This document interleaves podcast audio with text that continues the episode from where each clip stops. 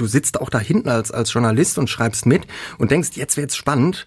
Und dann sagt er, so, für heute ist aber Schluss und äh, schalten Sie auch beim nächsten Mal wieder ein, wenn es wieder äh, heißt Martin B. gegen den äh, bösen Staatsanwalt. Ohne Bewährung. True Crime von hier. Und damit hi und herzlich willkommen zu Ohne Bewährung, einem Podcast der Ruhrnachrichten und Audio West. Ich bin Nora Wager. Und ich bin Alicia Theisen. Und in unserem Podcast, da sprechen wir über echte Verbrechen hier aus dem Ruhrgebiet und die Gerichtsprozesse dahinter. Und deswegen ist auch heute wieder bei uns unser Gerichtsreporter Martin von Braunschweig. Hi. Hallo Alicia, hallo Nora. Hi. Ja, und bevor wir jetzt in die neue Folge reinstarten, müssen wir nochmal auf unsere letzte Folge gucken, und zwar den Schatz im Silbersee. Ähm, ja, vielleicht ist uns da so ein kleiner Fehler unterlaufen und ich fand es ein bisschen amüsant, weil wir haben anscheinend sehr, sehr aufmerksame Hörerinnen und Hörer. In dem Fall vor allem ein Hörer. Der Nick, der hat uns bei Instagram geschrieben und er hat geschrieben, äh, hallo ihr Lieben, höre total gerne euren Podcast, macht gerne genauso weiter. Und wir dachten uns so, ja, klingt gut, super, machen wir. So, so fangen gute Nachrichten Ja, absolut. genau. hat er uns schon mal abgeholt.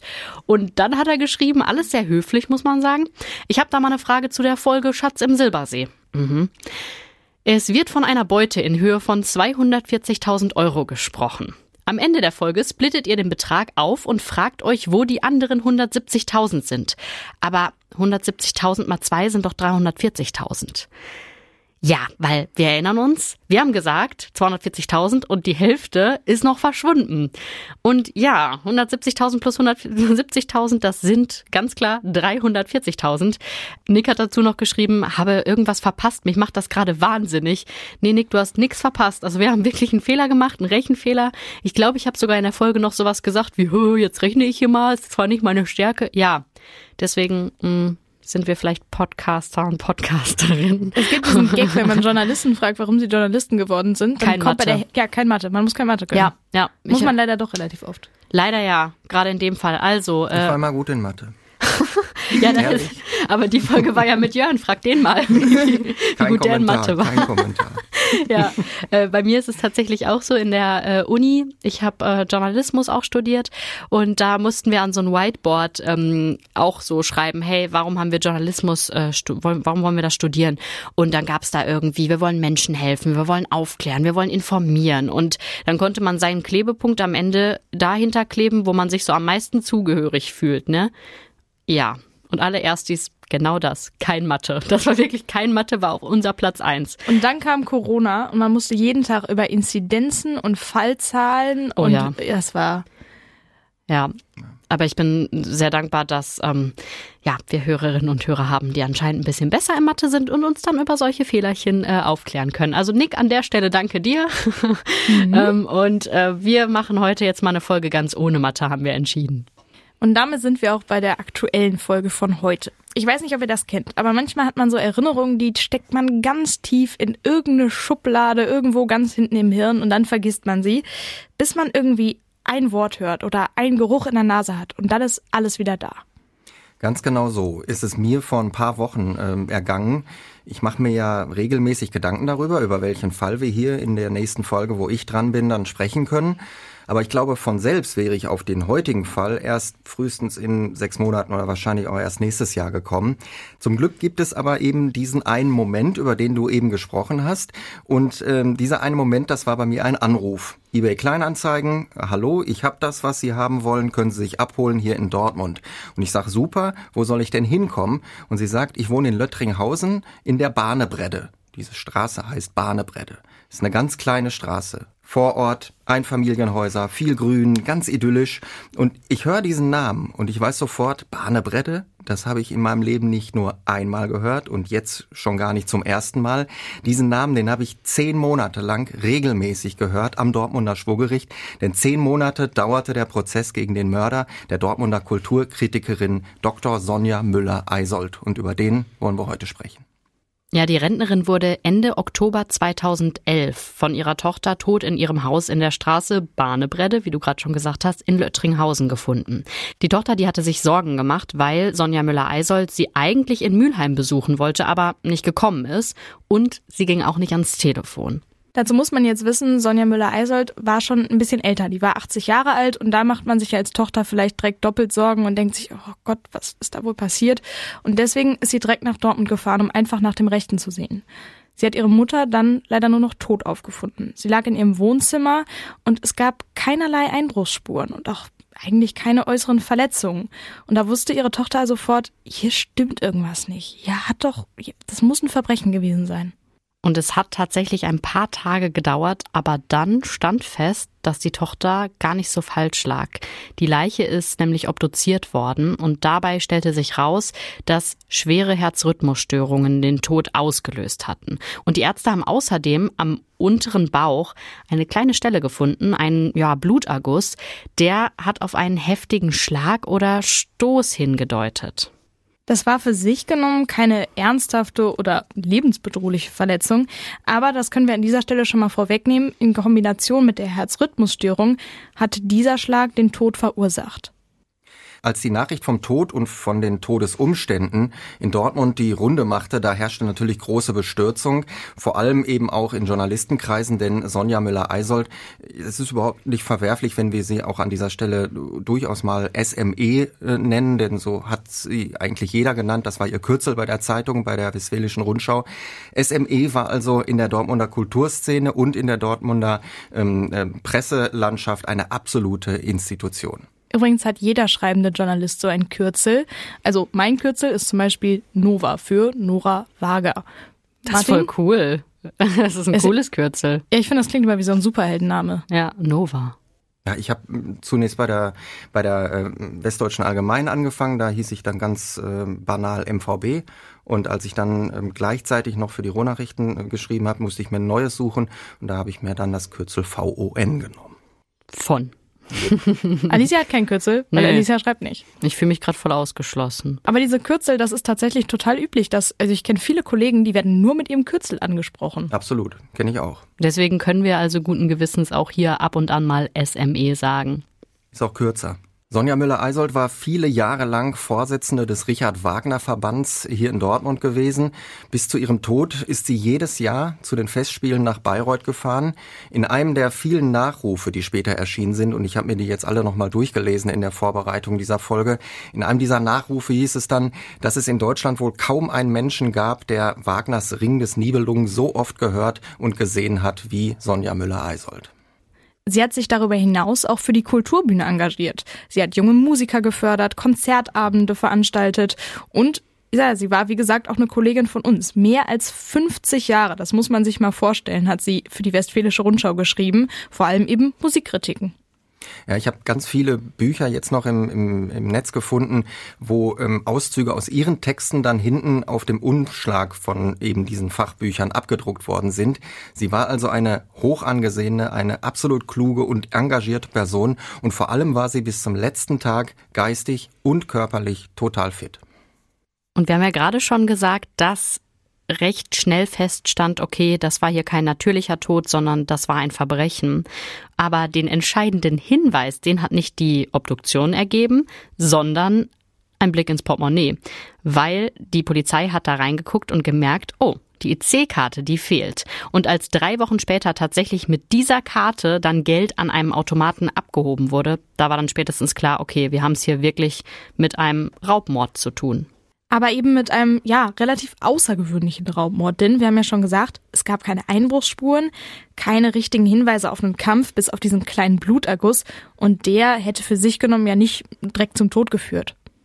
Ja, aber Rechtsmediziner Ralf Zweihoff hat später vor Gericht äh, gesagt, dieser vermeintliche Schlag oder Stoß, der hat dazu geführt, dass im Körper der Rentnerin schlagartig große Mengen Adrenalin ausgeschüttet worden sind. Und dieses viele Adrenalin, das hat das Herz zum Rasen gebracht und schließlich das Herz dann eben leider auch zum Stillstand gebracht. Die Polizei hat sich bei ihren Ermittlungen dann erstmal auf den Bekanntenkreis von SME konzentriert, denn sie hat ihrem Mörder ja freiwillig die Tür aufgemacht und ihn hineingelassen. Das heißt, sie muss ihn ja gekannt haben. Ja, und da kamen dann die Nachbarn ins Spiel, die haben sich nämlich als ziemlich hilfreich rausgestellt. Ich habe einige von diesen Nachbarn später als Zeuginnen und Zeugen vor Gericht erlebt, logischerweise. Alle waren natürlich total bestürzt darüber, dass sowas in ihrem beschaulichen Wohnumfeld, Bahnebretter, ganz viele Villen, ganz viele hohe Hecken und, und, und wirklich, ja, kann man fast sagen, Spießigkeit pur, dass sowas da passieren konnte. Einer von diesen Nachbarn hat gesagt, hier kennt doch jeder jeden. Viele haben auch den Schlüssel vom Haus nebenan. Wir passen aufeinander auf und dann passiert sowas. Und es war wohl auch tatsächlich so, dass alle aufeinander aufgepasst haben, auch an diesem Abend. Eine Frau hat sich erinnert, dass sie am Tatabend laute Stimmen aus dem Haus von Sonja Müller-Eisold gehört hat. Es hatte also offenbar einen Streit mit einer ihr unbekannten Person gegeben. Und ein anderer Mann, der wieder nur ein paar Häuser weiter äh, wohnte, der hat sich damals sofort an die Polizei gewandt und der hat gesagt, mir ist da damals was aufgefallen. Der Mann war nämlich damals mit seinem Hund draußen und hat ein Auto vor der Tür von Sonja Müller-Eisold parken sehen und er hat sofort gesagt, das Auto gehört hier nicht hin, der hat noch nie hier gestanden, da ist was faul. Und was hat er gemacht? Er ist nach Hause gelaufen und hat seine Frau gebeten, sich das Kennzeichen zu notieren, falls das nochmal wichtig werden sollte. Also gut, dass er das gemacht hat. Im Nachhinein goldrichtig die Entscheidung. Aber ich habe noch nie was gehört, was so deutsch ist. Also ich weiß nicht, ob ihr das machen würdet. Also ich würde es nicht machen, wenn ich mir denken würde, oh, da steht jemand komisches. Vielleicht guckt man dann einmal mehr auf die Straße, so, hu, wer ist das? Aber never ever würde ich mir ein Kennzeichen aufschreiben. Also niemals. Alleine zu, zu wissen, dieses Auto gehört hier nicht hin, Ja, das eben. hat noch nie hier gestanden. Also so weit ging es bei mir nicht. Beim Bei mir stehen, nicht. stehen immer jeden Tag andere Autos. Eben. Ich, kann, ich weiß nicht mal, was die Autos meiner Nachbarn sind teilweise. Also, ja, pff, nee, keine Aber das sagt Ahnung. ja auch viel über dieses Viertel aus. Wenn da, Ja. da fährt ein Auto rein, das da nicht reingehört und zack, wird es aufgeschrieben. Also da kannst du ganz gewiss sein, wenn du da mal irgendwie eine Affäre hast oder so, ey, das weiß den nächsten Tag die ganze Straße. In dem Fall goldrichtig gemacht. Ja klar, das war natürlich für die Polizei total der Glücksfall, weil über das Kennzeichen konnten sie den Halter des Autos ermitteln. Und dieser Mann, Martin B., streng genommen sogar auch Dr. Martin B., der war zumindest ein flüchtiger Bekannter von SME. Also hat man den mal, ja, sich ein bisschen angeguckt. Und als erstes hat man ihn natürlich das gefragt, was man immer gefragt wird, wie das in jedem Krimi ordentlich ist. Wo waren Sie am Abend des 26. Oktober 2011? Doch obwohl man an dem Abend ja sein Auto und sein Kennzeichen an der Wohnanschrift des Opfers gesehen hatte, da wollte er gar nicht zugeben, dass er an dem Abend an der Bahnebrette war. Aber die Polizei, die hat natürlich weiter ermittelt und ein weiteres Puzzleteil war dann, dass man rausgefunden hat, dass die Konten von Martin B. total überzogen waren.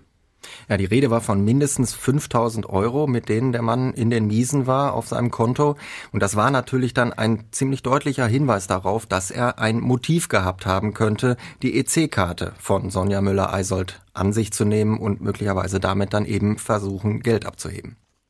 Als die Polizei dann auch noch das Auto des Mannes durchsucht hatte, da war sie sich dann noch einen Tacken sicherer, dass sie auf der richtigen Spur waren. Im Kofferraum lag nämlich eine Perücke, ein Strick, mit dem man einen Menschen fesseln kann und ganz besonders auffällig eine sogenannte Pistolenarmbrust. Martin, was ist das denn? Ist es eine Pistole oder ist es eine Armbrust? Das ist beides. Das ist eine, eine Armbrust, die so groß ist, ungefähr so groß ist wie eine Pistole. Das ist also eine Feuerwaffe, jetzt aber ohne Feuer, sondern da steckt man einen Pfeil rein und man verschießt damit Pfeile. Man muss aber eben nicht wie bei einer anderen Armbrust das noch an die Schulter legen und irgendwie mit beiden Händen da tätig werden, sondern man hält es in der Hand wie eine Pistole, man verschießt aber einen Pfeil. Und diese Pfeile, die können je nach Modell eine ziemlich große Durchschlagskraft erreichen. Solche Pistolenarmbrüste sind also absolut gefährliche Waffen aber sie sind frei erhältlich. Jeder Mensch ab 18 Jahren darf sich ganz legal sowas kaufen. Da braucht es keinen Waffenschein und auch keine sogenannte Waffenbesitzkarte. Man kann einfach in den Fachhandel gehen oder sich die im Netz bestellen und dann kriegt man die nach Hause geliefert, wenn man über 18 ist. What the fuck? Mhm. Ich höre das zum ersten Mal gerade. Das klingt irgendwie nach einer richtig schlechten Idee. Ja, wir machen Hier, ja auch absolut eine keine? Werbung, ja. Oh mein Gott. Aber gut, als man das Teil gefunden hat im Auto äh, von Martin B., da hat ein Beamter mal eins und eins zusammengezählt und dann hat er bei der Rechtsmedizin nachgefragt, hey, dieser kleine Bluterguss, der am Unterbauch des Opfers war, konnte der vielleicht von einem Pfeil aus einer Pistolenarmbrust stammen? Und ja, die Antwort war ziemlich eindeutig, ja, die Verletzung passt ziemlich gut zu so einem Pfeil aus einer Pistolenarmbrust. Also so langsam wird es schwierig für Martin B. Also wir haben erstmal die Geldnot als mögliches Motiv und jetzt haben wir ja auch noch die Waffe als mögliches Tatwerkzeug. Das reichte dann am Ende auch für einen Haftbefehl ähm, und eine Anklage gegen Martin B. wegen Mordes, wegen Raubmordes. Staatsanwalt Heiko Artkemper hat die Tat dann so rekonstruiert. Martin B. ist pleite. Er ist an diesem Abend nach Löttringhausen gefahren, weil er hoffte, dass er sich von Sonja Müller-Eisold Geld leihen könnte. Es hat sich auch herausgestellt, dass sie ihm vorher schon mal einen dreistelligen Betrag gegeben hatte. Also noch ein Hinweis darauf, dass diese Rekonstruktion richtig war. Die Rentnerin wollte ihm aber nichts geben, sagt Staatsanwalt Artkemper. Und deswegen kam es zum Streit. Martin B schießt entweder mit der Armbrust auf ihren Unterbauch oder aber er schlägt sie, während er einen dieser Pfeile in der geballten Faust hielt. Das ähm, konnte man natürlich so nicht sicher feststellen, aber beides ähm, ist letztendlich zum gleichen Ergebnis äh, geführt. Ähm, sie hat eben diese, diesen Schlag, diesen Stoß erlitten und dadurch dann eben die Herzrhythmusstörungen. Und nachdem sie dann zu Boden gefallen war, soll Martin B. die EC-Karte an sich genommen haben und vom Tatort geflohen sein. Sonja Müller Eisold hat noch, so heißt es, so hat es der Rechtsmediziner herausgefunden, noch etwa zwei Stunden gelebt, aber dann hat ihr Herz aufgehört zu schlagen, wegen eben dieser Rhythmusstörung. Aber wenn er ihr jetzt einen Pfeil in den Unterbauch geschossen hätte, hätte es dann nicht irgendwie eine Einstichwunde gegeben? Also wie kommt das, dass man nicht feststellen kann, war es jetzt wirklich ein, ein Schuss oder war es eher ein Stoß? Äh, eine sehr gute Frage und deswegen korrigiere ich mich an dieser Stelle und sage, es ist kein Pfeil, also kein Pfeil mit einer Spitze, die irgendwo stecken bleiben kann, sondern nennen wir es einen Bolzen. Ah. Ähm, also mit einer, mit einer Armbrust verschießt du in der Regel keine Pfeile, sondern Bolzen, die sind vorne rund oder auf jeden Fall haben die vorne eine Fläche, mit der die auftreffen. Das sind aber eben keine Spitzendinger, die stecken bleiben, sondern das sind ähm, Geschosse, die aufprallen und dann wieder abprallen. Ah, okay. Ich habe mir nämlich jetzt wirklich so eine Mischung aus so einem Mittelalter-Ding und einer Knarre vorgestellt, wo man dann wirklich so kleine Mini-Pfeile irgendwie raus. Ja, äh, insofern schießt. völlig gut, dass du nachgefragt hast. Und ähm, Pfeil ist in diesem Fall tatsächlich wahrscheinlich das falsche Wort. Deswegen alles, was ich eben gesagt habe, jedes Mal, wo Pfeil steht, durch Bolzen ersetzen und dann stimmt's wieder. Sonst haben wir ja Nick, der uns schreibt, hey, ihr habt da einen ja, Fehler gemacht. Dann, genau. genau. Naja, auf jeden Fall hat der Prozess gegen Martin B. dann Mitte 2012 vor dem Dortmunder Schwurgericht angefangen. Und die Verhandlung, die hat ganz schön lange gedauert. Ja, weil der Angeklagte tatsächlich eine der merkwürdigsten Personen war, die mir überhaupt jemals untergekommen sind. Also es kommt regelmäßig vor, dass Angeklagte, die wegen Mordes vor Gericht stehen, dass die gar nichts sagen oder dass die alles abstreiten. Aber was dieser Mann vor Gericht abgezogen hat, das hatte nochmal eine ganz andere Qualität. Der wollte erst so gut wie gar nichts sagen. Danach wollte er zwar sprechen, aber immer nur scheibchenweise. Und es wirkte wirklich stellenweise so, als hätte sein Verteidiger ihn überhaupt nicht unter Kontrolle. Bei der Polizei hat er ja am Anfang, also direkt nach seiner Festnahme gesagt, nee, ich war da nicht das war ich nicht, ich war nicht in dem Haus. Ist er denn dabei vor Gericht geblieben oder hat er da die Taktik geändert? Weil es gab ja jetzt schon sehr, sehr viele Indizien. Anfangs ist er tatsächlich bei dieser Taktik in Anführungsstrichen geblieben, aber wenn du jetzt glaubst, nur mit einer kurzen, knappen Erklärung, nein, ähm, mit einem fast schon theatralischen Auftritt, würde ich sagen, der jedem äh, Kulturkritiker zur Ehre gereicht hätte. Ähm, er hat vor allem Staatsanwalt Artkemper beschimpft. Er hat gesagt, dieser Mann ist unfähig, der leidet an Verfolgungswahn, der will mich fertig machen und deswegen klagt er lieber einen Unschuldigen an, als dass er einen ungeklärten Fall auf seinem Schreibtisch liegen hat. Also es war wirklich unterste Schublade, was der da von sich gegeben hat und vor allem vorgetragen wie von einem Schauspieler. Passiert dann da eigentlich was? Weil man kann ja jetzt nicht einfach hingehen und den, den Staatsanwalt beleidigen, oder? Nee, wenn du ihn wirklich beleidigen würdest, dann würde der Staatsanwalt sagen, okay, jetzt schreibe ich eine, eine, eine Anzeige, eine Strafanzeige wegen Beleidigung aber jemandem Unfähigkeit äh, zu unterstellen und äh, dass man an Verfolgungswahn leidet, das hat, glaube ich, nicht die Qualität, die für eine Anzeige wegen Beleidigung reichen würde.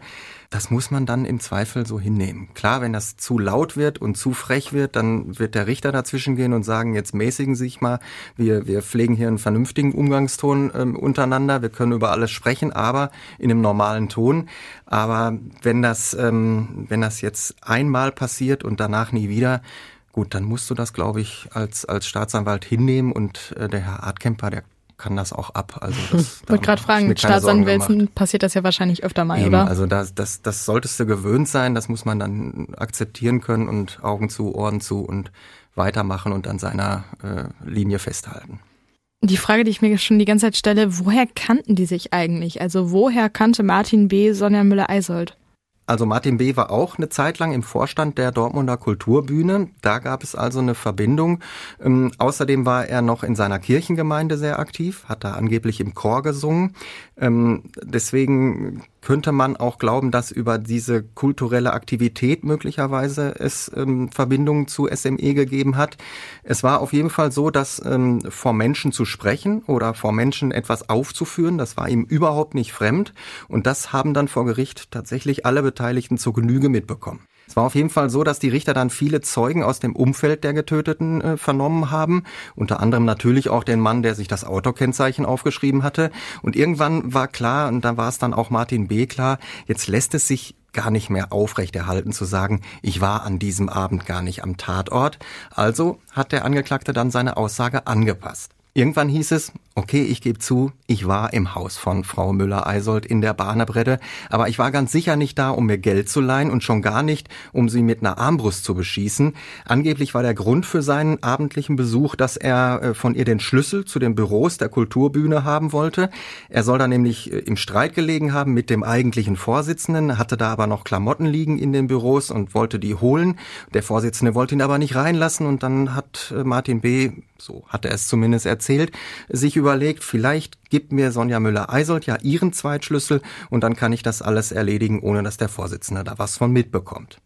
Okay, das heißt, ich fasse jetzt mal zusammen, es gab keinen, keinen Schlag, die Armbrust, die lag die ganze Zeit im Auto, warum auch immer er diese Armbrust im Auto hat. Und die EC-Karte, die hat er auch nicht genommen. Aber wenn er mit einer fremden Karte Geld abgehoben haben sollte, wird er dabei doch von, von Kameras auch gefilmt in den Banken. Also konnte man diese Bilder nicht irgendwie auswerten oder so?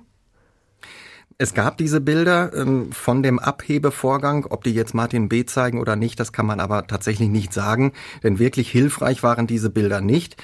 Diese Person auf den äh, Bildern, diese Person am Geldautomaten, die hatte sich nämlich extra dicke Kleidung angezogen und auch das Gesicht ziemlich verhüllt, vermummt. Äh, das Gericht hat trotzdem versucht, mit Hilfe eines Sachverständigen zu klären, ist dieser Mann auf den Bildern Martin B. oder ist er es nicht? Dieser Gutachter, der hat zumindest mal die Körpergröße miteinander vergleichen können und hat gesagt, ja, das passt, das kommt ungefähr hin, aber es waren sich alle einig, das alleine, das reicht natürlich nie und nimmer aus, hier von einem weiteren Indiz äh, zu sprechen, das äh, die Schuld des Angeklagten irgendwie deutlicher herauskommen lassen würde. Aber das passt ja alles viel zu gut zusammen. Er hat Schulden, die IC-Karte war ja nun mal wirklich weg und er hat jetzt sogar zugegeben, da zu sein. Also wie, wie will er uns erklären, dass das nicht wirklich komplett passt? Was er versucht hat, war dann äh, Zweifel an seinem angeblichen Motiv zu säen. Und das auch wieder völlig theatralisch und eben nicht sachlich und ruhig, so dass man äh, Lust darauf hatte, ihm wirklich zuzuhören. Nein, Martin B. hat gesagt, ich bin doch überhaupt nicht pleite. Im Gegenteil, ich habe ganz viel Geld. Ich habe zuletzt noch einen fünfstelligen Betrag in Bar ausgezahlt bekommen. Das ähm, konnte ich nicht irgendwie aufs Konto einzahlen, das Geld, weil ich das an der Steuer vorbei äh, mogeln wollte. Äh, ich will also auch nicht sagen, von wem ich das habe. Ich will nicht sagen, wie viel das ist. Und ich will schon gar nicht verraten, wo das Geld jetzt ist. Und wenn ihr mir hier auch noch unterstellt, dass mein Haus in der Zwangsversteigerung ist, weil ich pleite bin, dann ist das auch nur ein Trick von mir. Den habe ich mir selber ausgedacht, denn später will ich mir das Haus nämlich über einen Mittelsmann wiederholen. Also all die Ermittlungen, die hier äh, im Gange gewesen sind, was meine Finanzkraft angeht, alles Mumpitz, ich bin nicht pleite. Äh, spannend.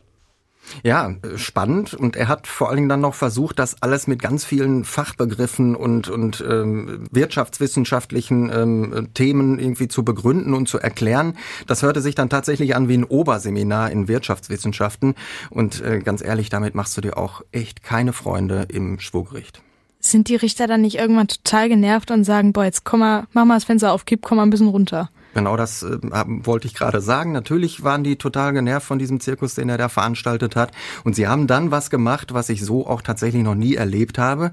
Sie haben die beiden Wachtmeister, die immer neben ihm im Gerichtssaal gesessen haben, aufgefordert, jetzt beim Angeklagten im Verhandlungssaal eine Leibesvisitation durchzuführen. Die haben gesagt, jetzt filzen Sie dem die Kleidung und wenn Sie ihn gleich runterbringen in die Vorführzelle, dann nehmen Sie auch noch die Zelle auseinander. Ähm, offiziell begründet wurde das damit, dass man sagen kann, ähm, dass man gesagt hat, ähm, wir, der könnte ja in seinen Taschen irgendwelche Hinweise auf den Verbleib dieser fünfstelligen Summe steuerfrei ähm, ähm, aufbewahren und verstecken. Tatsächlich war das aber natürlich als klares Zeichen an Martin B. gedacht, hey, wir lassen uns hier nicht von dir für dumm verkaufen. Entweder du lieferst uns was Greifbares oder du müsst damit rechnen, wir können auch anders. Okay, also es war jetzt nicht so der, der Lieblingsangeklagte. Kann man das vielleicht so sagen? Definitiv. Also ich habe ja eben schon mal gesagt, das war eine der merkwürdigsten Personen, die mir überhaupt je untergekommen sind. Ähm, auch ähm, was sein Aussageverhalten dann anging, als er sich dazu entschlossen hatte, überhaupt dann zu reden. Ähm, es ist nämlich ganz oft vorgekommen, dass er seine Aussage wie also mitten in einem Gedanken abgebrochen hat und dann gesagt hat, mehr möchte ich an dieser Stelle nicht sagen, vielleicht beim nächsten Mal. Ja, das passt ja total dazu, dass du gesagt hast, der war so eine Art Schauspieler. Es ist ja wirklich so, als hätte der Cliffhanger eingebaut, so nach dem Motto, ja, dranbleiben, unbedingt auch noch in der nächsten ja, Folge dieses, dieser Gerichtsverhandlung. Genau so wirkte das. Also du, du sitzt auch da hinten als, als Journalist und schreibst mit und denkst, jetzt wird's spannend. Und dann sagt er, so, für heute ist aber Schluss und äh, schalten Sie auch beim nächsten Mal wieder ein, wenn es wieder äh, heißt Martin B. gegen den äh, bösen Staatsanwalt. Ähm, diese nächste Folge, in Anführungsstrichen, dieser Serie, die ließ dann allerdings eine ganze Zeit auf sich warten, denn, das kam jetzt dazu, einer der Schöffen, also der beiden Laienrichter, die da äh, im Schwurgericht mitsitzen, einer dieser Schöffen hätte den Prozess fast zum Platzen gebracht. Dieser Richter, der hatte nämlich im Vorfeld der Verhandlung nie damit gerechnet, dass sich das Ganze so lange hinziehen würde. Also hatte er für Ende 2012 eine Fernreise gebucht. Er wollte mehrere Monate weg sein, zusammen mit seiner Frau, in Asien, Thailand, Vietnam und andere Länder. Und das war eben jetzt fest gebucht und das äh, rückte immer näher, der Abflugtermin. Das ist natürlich ein bisschen unpraktisch, weil man kann ja jetzt nicht sagen, oh ja, da, da kann ich nicht, äh, dann äh, verlegen wir jetzt den ganzen Prozess. Also Strafprozesse dürfen wirklich nur für eine bestimmte Zeit unterbrochen werden und es gibt da auch klare Fristen, innerhalb derer die Verhandlung dann fortgesetzt werden muss. Ja, und der Urlaub eines Schöffens, der zählt jetzt nicht als Grund, eine Ausnahme von diesen Fristen zu machen. Die Richter hatten also die Wahl. Entweder sie lassen das Verfahren platzen und fangen mit einer komplett neuen Besetzung, also mit anderen Schöffen, nochmal wieder von vorne an was wahrscheinlich sehr, sehr viel Arbeit gewesen wäre. Oder wir finden eine Lösung für diesen Schöffen. Und die konnte dann am Ende nur so aussehen, dass der Mann seine Asienreise unterbrechen musste und zwischendurch wieder nach Dortmund kommen müsste, um mindestens an zwei Verhandlungstagen teilzunehmen. Und so hat man es dann schließlich auch tatsächlich gemacht. Der Schöffe ist im Dezember 2012 aus Malaysia zurück nach Deutschland geflogen. Dann wurde hier zweimal verhandelt und anschließend durfte er wieder zurück nach Kuala Lumpur äh, fliegen. Und bezahlt haben die Flüge ihr und ich und im Grunde wir alle. Das ging nämlich auf Steuerkosten. Das ist natürlich jetzt ein Extrembeispiel, aber tatsächlich ist es eigentlich so, Zeugen und eben auch Schöffen haben halt einen Anspruch auf Fahrkostenerstattung. Meistens handelt es sich dabei ja um ja, so ein paar Euro Kilometergeld, ein Bahnticket oder ne, was auch immer man da halt an Anreisekosten hat. Es kommt aber auch schon mal vor, dass Zeugen im Ausland geladen werden. Äh, denen wird dann auch das Flugticket erstattet und natürlich übernimmt der Staat auch die Hotelübernachtung. Das hatten wir auch schon mal in äh, einem Fall bei uns, zum Beispiel äh, Wiederholungstäter. In der Folge ist ja auch eine Zeugin extra aus Polen angereist, um eben auszusagen vor Gericht. Im Fall des Schöffen jetzt war die Übernachtung ja kein Problem. Er konnte ja zu Hause schlafen, aber er musste halt einmal von Kuala Lumpur nach Deutschland und später wieder zurück. Und das Geld hat die Staatskasse halt auch übernommen, weil man eben gesagt hat, hey, die ganze Verhandlung bis hierhin nochmal zu wiederholen, das wäre unterm Strich halt viel, viel teurer. Wäre das nicht viel einfacher, wenn man sagen würde, okay, beim Steffen kann ich verstehen, wenn man den hin und her fliegt, der Richter muss ja irgendwie vor Ort sein und sich auch beraten und so, aber könnte man nicht zumindest bei Zeugen aus dem Ausland sagen, komm, Zoom-Call, wir schalten den rein und dann können ja alle dem Fragen stellen. Während Corona hat man das ja eigentlich auch gemacht, oder? Das ist im Kommen, das ist auch theoretisch möglich, aber ähm, grundsätzlich musst du immer ähm, versuchen, den, den unmittelbaren Eindruck, den unmittelbarsten Eindruck dieses, dieses Menschen allen zur Verfügung zu stellen, also dem Staatsanwalt und auch der Verteidigung. Die müssen eben auch sehen, äh, was der für eine Mimik, für eine Gestik, wie der sich bewegt, wie der die Füße hält, ähm, ob der nervös mit den, mit den Knien wippt äh, und so weiter und so fort. Und das kannst du eigentlich auf einem Videobildschirm ähm, nicht ähm, zu 100 Prozent liefern. Das heißt, solange es möglich ist und vertretbar ist, musst du versuchen, diesen Zeugen oder diese Zeugin in den Gerichtssaal zu bekommen.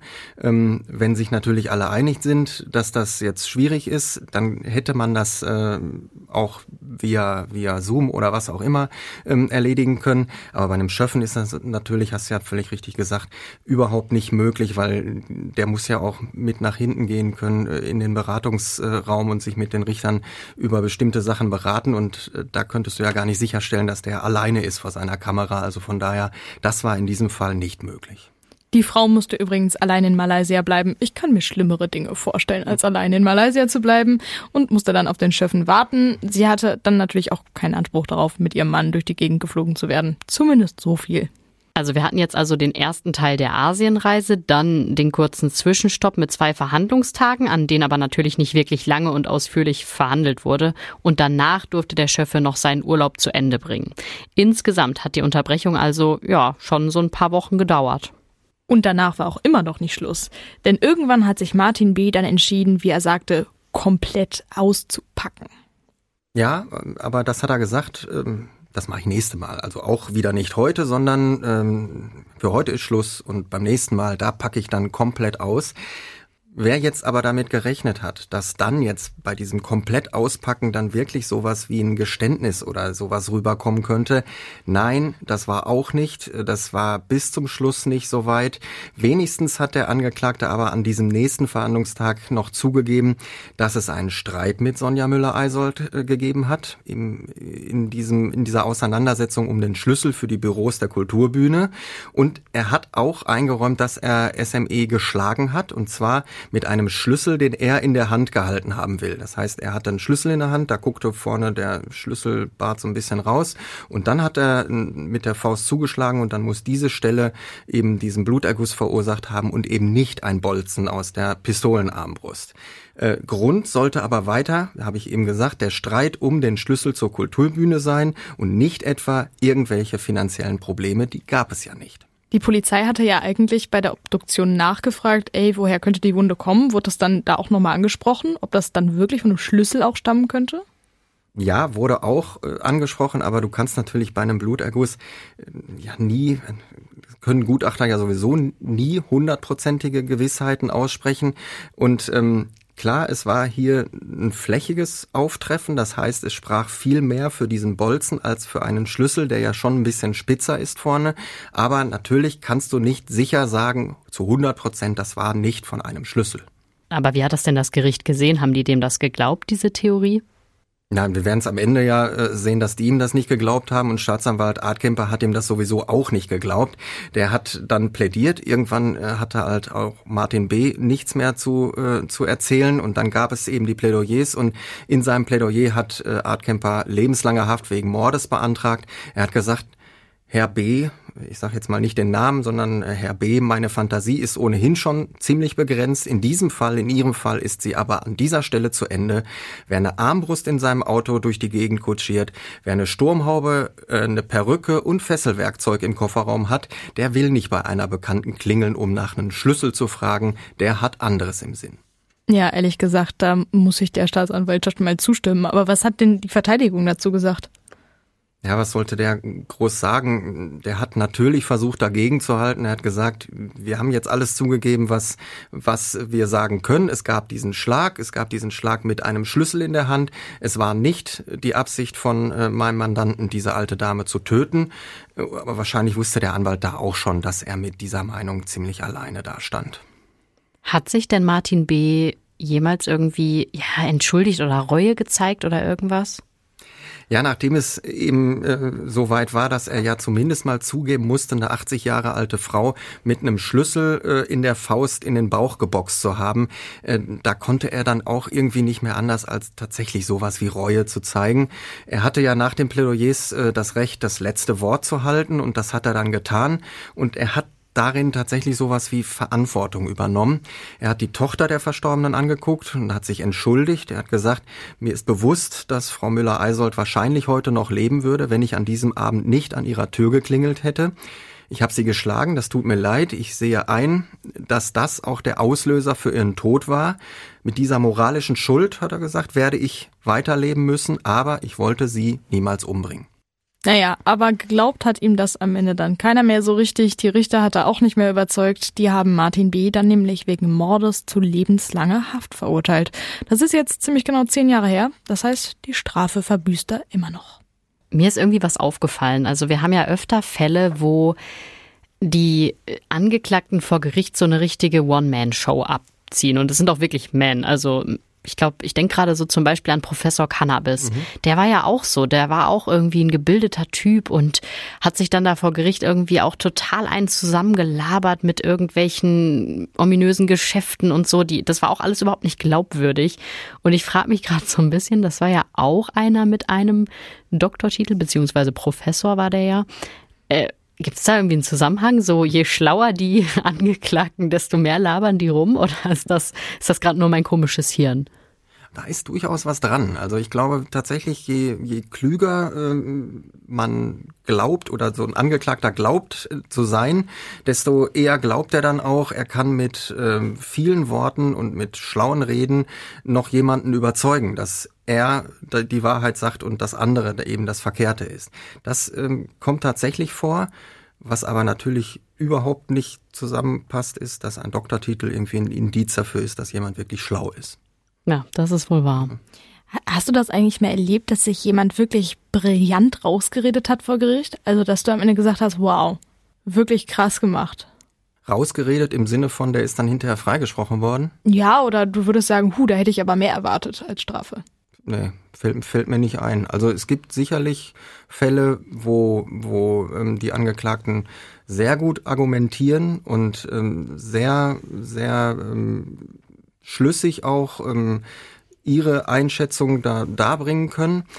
Aber dass das dann am Ende wirklich zu was geführt hat, also wenn, dann sind es dann eher die Verteidiger, die richtig gut sind, die auch richtig gut plädieren, die genau die richtigen Fragen stellen oder natürlich die Verteidigerinnen auch, das äh, soll das überhaupt nicht heißen, ähm, die dann die richtigen Fragen stellen, die den Zeugen ähm, an den richtigen Stellen ähm, äh, Probleme bereiten, dass, dass das dann unglaubwürdig wirkt und dass dann durch ein guten, gutes Plädoyer am Ende dann die Strafe deutlich geringer ausfällt, als, als man vorher hätte denken können.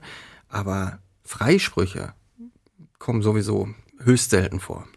Tatsächlich wollte ich das auch gerade sagen mit der Verteidigung. Im Grunde, das ist ja deren Job.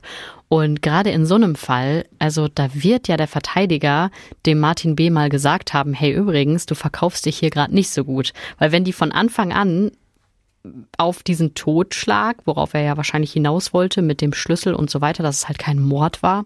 Wenn die das vielleicht ein bisschen smarter gemacht hätten, ich will nicht sagen, dann wäre er irgendwie ne, mit einer geringeren Strafe raus, aber es wäre zumindest vielleicht ein bisschen glaubwürdiger gewesen, als wenn er da die ganze Zeit mit seinen Cliffhängern kommt. Also irgendwann muss der Verteidiger ja auch gedacht haben, ja okay, das ist hier, äh, da ist Hopfen und Malz verloren. Ja, und vielleicht wäre es für ihn einfach besser gewesen, nichts zu sagen. Also im Falle des Falles einfach den Mund halten, wenn man alles, was man sagen würde, einen nur noch mehr in Bedrängnis bringen würde. Also wenn man eh weiß, okay, ich gehe hier mit einer hohen Haftstrafe raus, jetzt rein egoistisch gedacht als Angeklagter.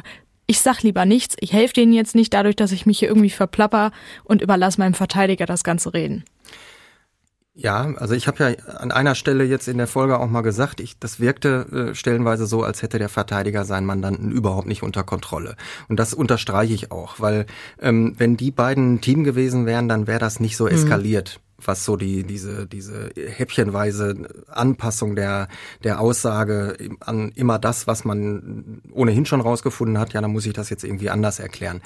Wenn das ein gutes Zusammenspiel gewesen wäre, dann wäre das anders abgelaufen. Ich glaube allerdings, dass wenn man wenn man den Vorwurf Mord gemacht bekommt und äh, vor dir steht, dass du möglicherweise lebenslang ins Gefängnis musst, dann versuchst du natürlich alles, ähm, um das zu umgehen. Und ich glaube, dass die Hoffnung von Martin B. Äh, noch nicht mal nur eine Verurteilung wegen Totschlags war, sondern eher eine Verurteilung wegen Körperverletzung mit Todesfolge. Mhm. Nämlich, ich wollte ja eigentlich die Frau nur schlagen, ich wollte die nur verletzen und ich habe dabei doch niemals billigend in Kauf genommen, dass die zwei Stunden später anhand äh, dann eben an Herzrhythmusstörungen ausgelöst durch meinen Schlag sterben könnte.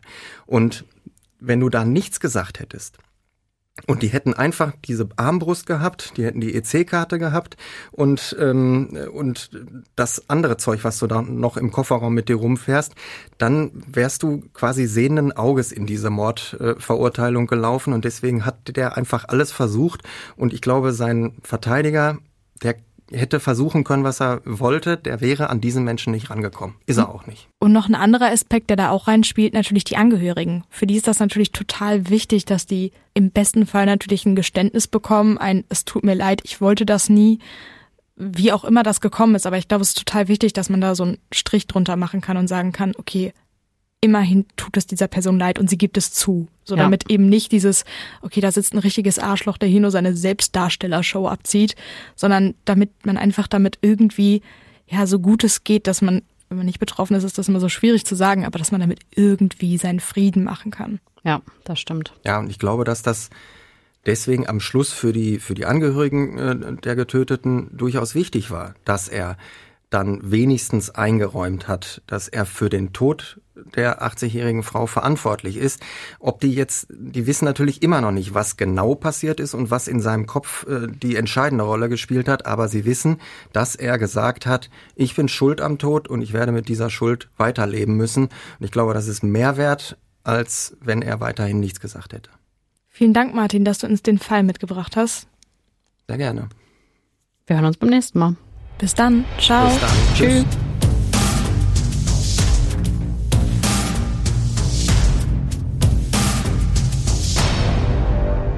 Und wenn ihr Freunde habt, die auch super gerne True Crime hören und die vielleicht noch nicht ohne Bewährung kennen, dann schlagt doch einfach mal den Podcast vor und versüßt jemandem den Tag mit einer coolen Podcast-Empfehlung. Und gebt uns auch gerne fünf Sterne bei Spotify oder bei Apple, darüber freuen wir uns immer. Und ansonsten könnt ihr auch gerne mal bei uns bei Instagram vorbeischauen. A, könnt ihr uns da immer richtig schön Nachrichten schreiben, falls wir mal wieder einen Fehler machen. Aber B, könnt ihr da natürlich auch einfach alles an Anregungen, an Gedanken, was ihr zur Folge habt, äh, uns mitteilen, mit uns auch ein bisschen diskutieren und sprechen. Und wir freuen uns auch immer über Feedback.